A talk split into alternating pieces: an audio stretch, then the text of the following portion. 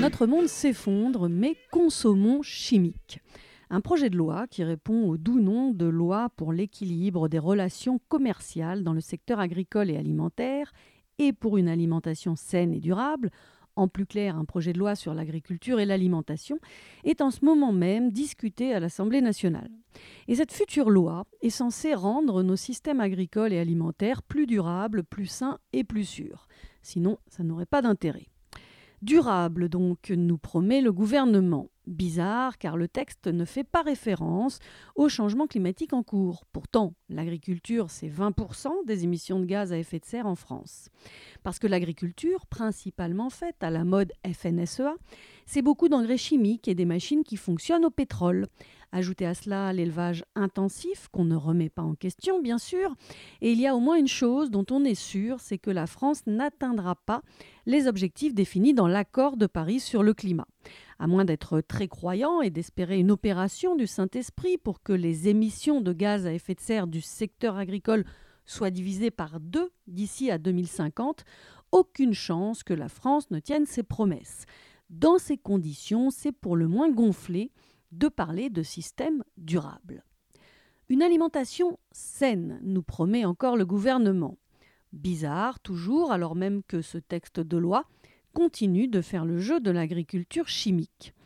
Les gens qui se croient polis parlent plutôt d'agriculture conventionnelle. Mais c'est chimique qu'il faut dire pour que ce soit plus clair. Chimique, c'est pas un gros mot, c'est une triste réalité. Et comment une agriculture chimique pourrait aboutir à une alimentation saine? J'attends les explications de ce tour de magie gouvernemental. Parce que l'agriculture chimique, c'est par exemple l'utilisation des néonicotinoïdes, produits responsables de la mortalité anormale des abeilles domestiques qui produisent notre miel. Les pesticides répandus dans les champs conventionnels sont butinés par les abeilles. Et en général, quand des animaux meurent par milliers d'avoir consommé les produits que les agriculteurs conventionnels déversent sur les végétaux que nous mangeons, ce n'est pas le gage d'une alimentation saine. Alors, réjouissons-nous tout de même, l'interdiction des néonicotinoïdes sur des cultures en plein champ entrera en vigueur en fin d'année. Et pour l'instant, Stéphane Travers, le ministre de l'Agriculture qui souhaitait des dérogations à l'interdiction, n'a pas eu gain de cause.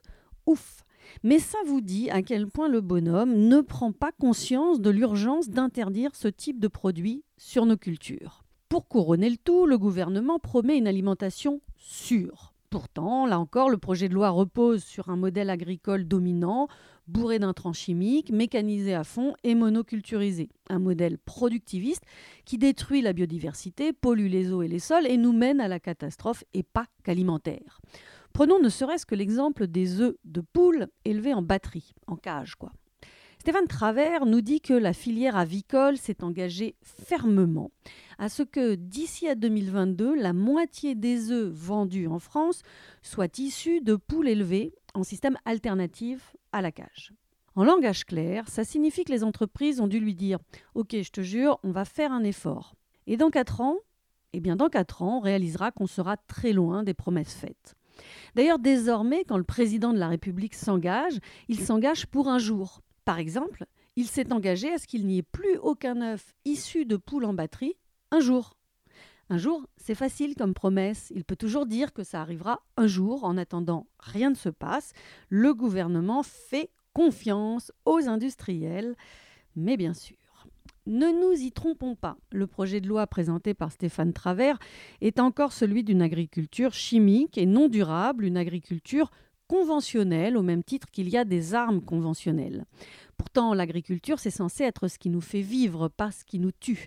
Alors, quelle que soit la loi que va pondre le gouvernement, continuons d'encourager et de soutenir tous les acteurs d'un monde agricole réellement sain et durable qui se battent dans le meilleur des mondes qui s'effondre. Ouais, ça fait réfléchir. Mais oui, non, mais bien sûr, ça fait réfléchir maintenant. Mais à quoi?